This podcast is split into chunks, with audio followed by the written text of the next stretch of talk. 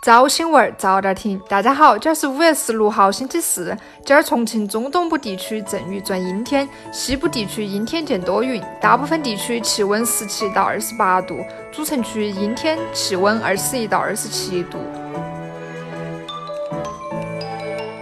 历史上的今天，一七八七年五月十六号，德国科学家欧姆诞生。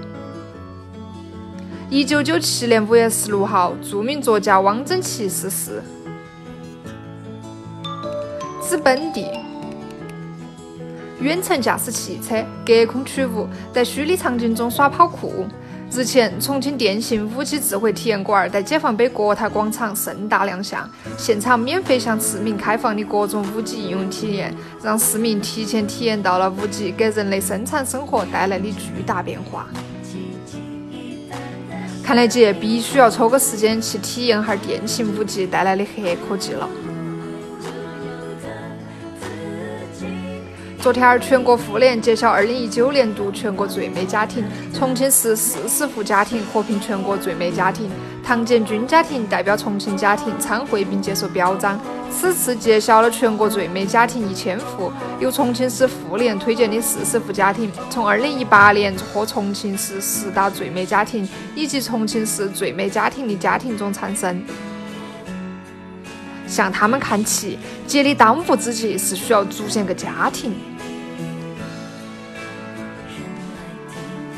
记者从市文旅委获悉，为加大文化遗产保护宣传力度，五月十八号到六月八号期间，我市将举办二零一九国际博物馆日暨第十届重庆文化遗产宣传月活动，推出文化惠民、走进文化遗产、历史文化讲座等方面的活动，共计两百多项，邀你充分感受文化带来的魅力。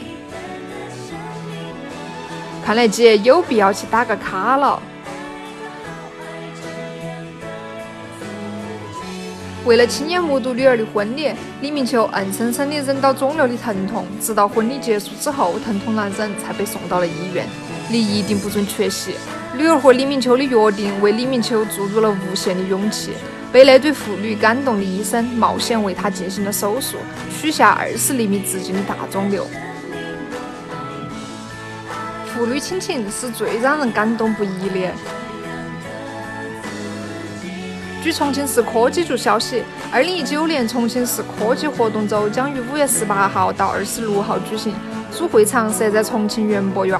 届时将有三百多项形式多样、内容丰富、贴近民生的主题科普活动上演，为市民献上一场精彩的科普盛宴。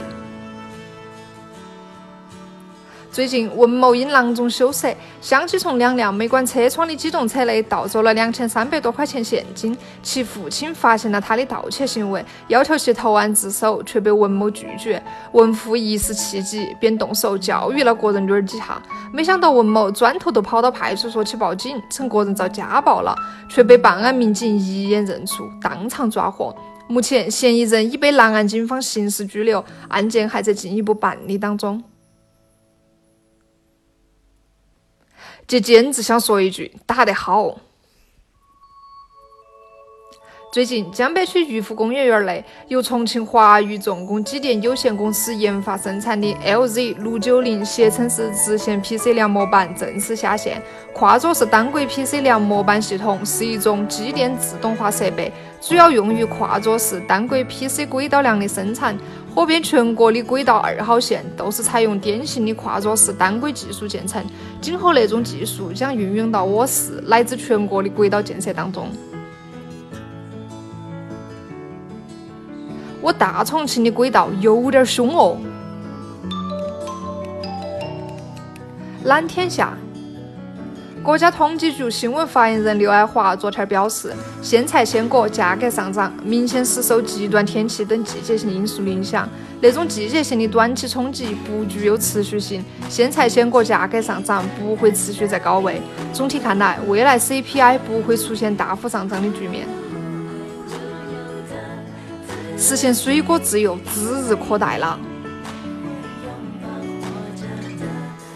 日前，北京市交通委公布规定，明确五种不文明乘车行为将被纳入个人信用不良记录：一、采取违规进出闸机、伪造、变造票卡等方式逃交票款；二、在列车车厢内一人占用多个座位；三、除婴儿、病人之外，在列车车厢内进食；四、推销产品和从事营销活动；五、大声外放视频或者音乐。